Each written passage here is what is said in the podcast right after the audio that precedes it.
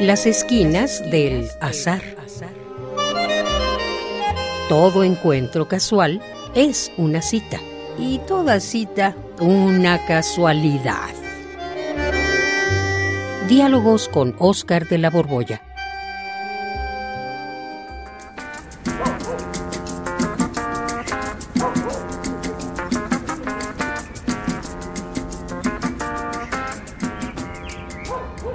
Ay, qué bonita imagen de Diego Rivera aquí como sueño de una tarde dominical en la Alameda Central, Oscar.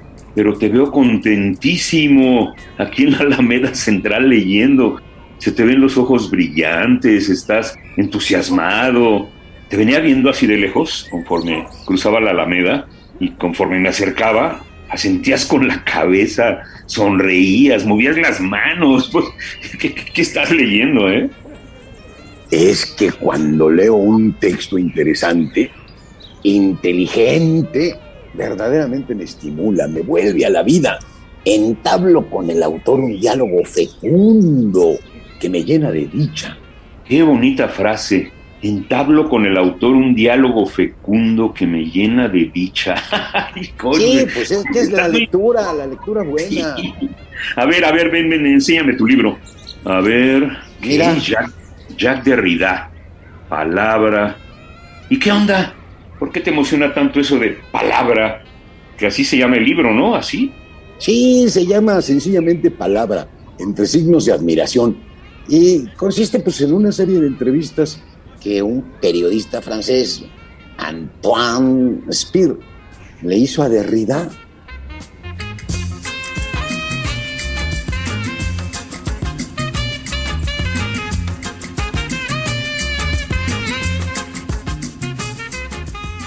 Y es difícil de leer, porque Derrida tiene una fama de que no es nada fácil, ¿eh?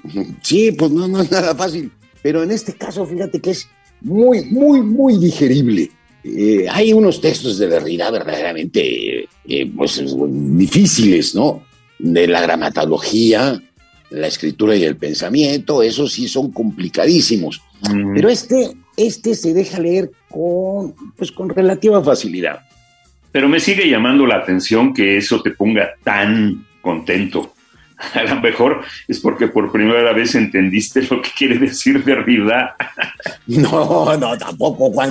Uh, ya le había entendido algunas cosas. Uh, mira, este filósofo, pues es el que puso a circular eh, la palabra deconstrucción. Uh -huh. Y pues no me ha quedado más remedio que asomarme aquí y allá a su filosofía.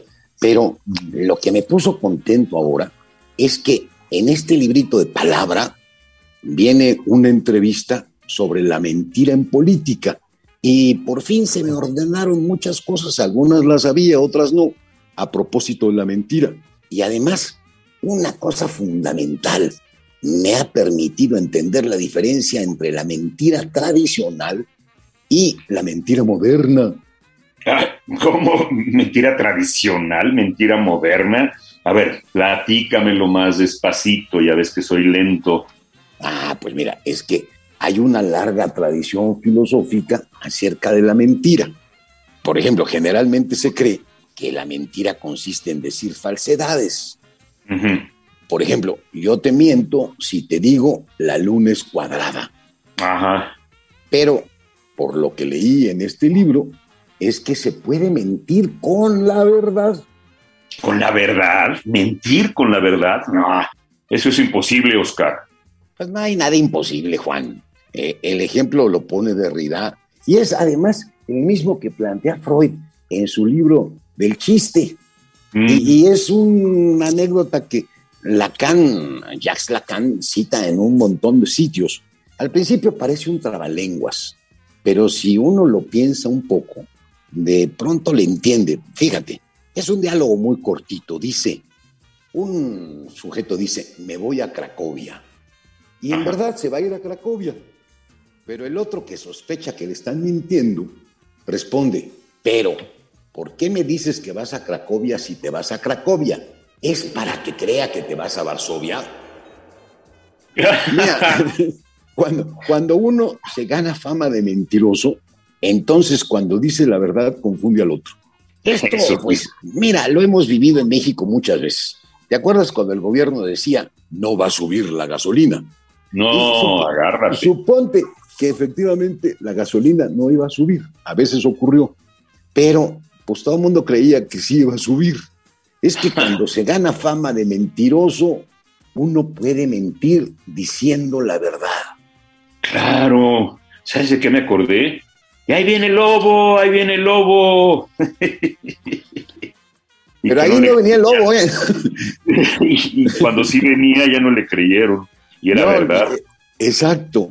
Pues ya se puede mentir con la verdad. Esto ocurre muchas veces, ¿no? Pues sí. E imagínate un fanfarrón. Un fanfarrón que dice que tiene una gran potencia sexual, ¿no?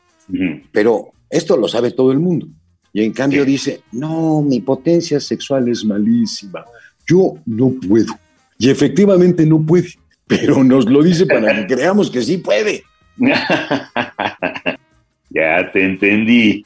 Entonces, si la mentira no depende de que digamos falsedades, pues podemos mentir diciendo la verdad. ¿De qué depende?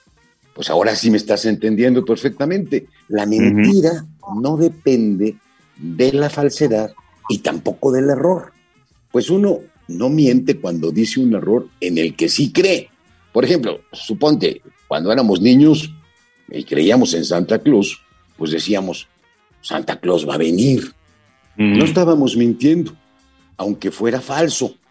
La mentira depende, y esta es la teoría que, la teoría clásica de la mentira, depende de la intención consciente de engañar al otro.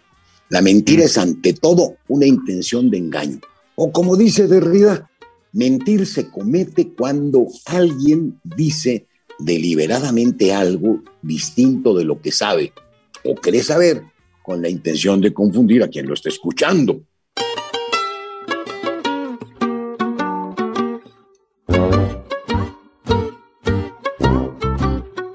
Ah, pues entonces los mentirosos son en todos los casos unos hijos. unos hijos. Sí, unos pues, hijos. pues, pues no, Juan. No, no, ¿cómo que no? Para mí son siempre unos hijos, es más, unos malnacidos. Pues perdóname, pero el asunto no es tan sencillo. ¿Cómo de que no? La mentira corroe el vínculo social. Si todos mintiéramos, no podríamos vivir en sociedad, no. La confianza es la base para que podamos convivir. Por eso la mentira debe expulsarse para siempre. Ah, pues mira, tienes razón. Ahí es irrebatible esto. La mentira corroe el lazo social y por eso hay que combatirla. Y, fíjate qué curioso, es precisamente lo que tú dices, lo que dice Kant en un librito que se llama Sobre un supuesto derecho a mentir por humanidad. Ahí, igual que tú, sostiene que hay que ser veraz en cualquier circunstancia. Sin embargo, aunque esto sea cierto, ojo, eh, aunque esto sea cierto, por ejemplo, te pregunto, Tú estás en tu casa con un amigo y tocan a la puerta. Tu amigo se esconde y llegan unos asesinos que vienen a matarlo. ¿Qué contestas a la pregunta? ¿Está tu amigo aquí? Eh, bueno, si tú te escondes en mi casa y llega un asesino a preguntarme si tú estás conmigo, eh, bueno, pues sí me la pones difícil, me la pones muy difícil. Pues digo, si digo la verdad, te matan, ¿no? Y si digo cómo estás, falto a la verdad. Me la pones muy difícil, Oscar. Pues sí, y, mira, te pongo otros dos casos buenísimos que menciona Derrida. Suponte que estás en un país en guerra y están, están perdiendo. La pregunta es, ¿qué debe hacer el gobierno? ¿Decirle la verdad a los ciudadanos? Aunque esto desmoralice a la población, desmoralice a los soldados, en este caso, decir la verdad es casi como volverse un aliado del enemigo. ¿No te parece? Eh, no, bueno, pues sí. Es lo que llaman mentir por razones de Estado, ¿no? Perfectamente, eso es, Juan. Y, mira, el otro ejemplo de realidad está mejor. A ver, ¿qué pasa cuando una mujer finge que ha tenido un orgasmo? ¿Qué oh. busca con esa mentira? se le puede llamar siquiera mentira, dado que no se expresa con palabras, sino con gestos ahí, con quejidos, o podríamos, y esta es la pregunta básica, ¿no? podríamos vivir como quiere Kant y además como tú querías también, diciendo siempre la verdad. Imagínate si le dijéramos a nuestros amigos lo que pensamos de ellos, a nuestros jefes, a nuestros hijos. Detente un momento en los hijos. Uno los ve hacer unos esfuerzos espantosos y, uno cree que de veras no van a poder.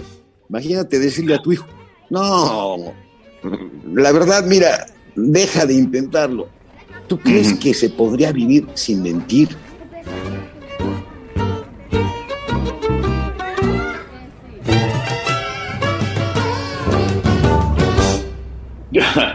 Eh, pues está muy complicado. Este, no, no, no, no, no, no sé. Ya me confundí pues, más. Pues mira, más que confundirte, el problema es que te quedas inquieto.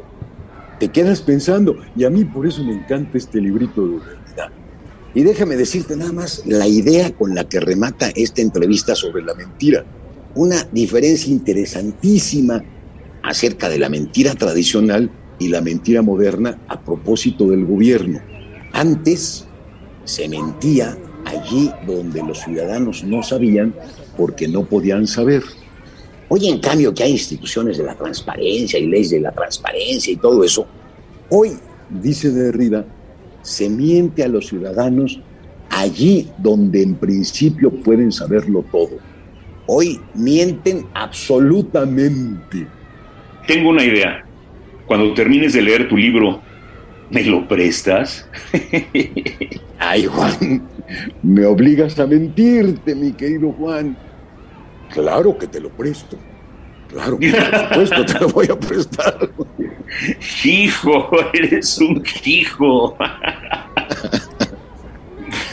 Recuerda, se ven las caras, pero nunca el corazón.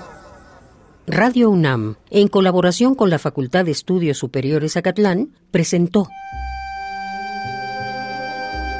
Las esquinas del azar. Todo encuentro casual es una cita y toda cita una casualidad. Voces Oscar de la Borbolla y Juan Stack. Operación Francisco Mejía. Producción Rodrigo Aguilar. Radio UNAM. Experiencia sonora.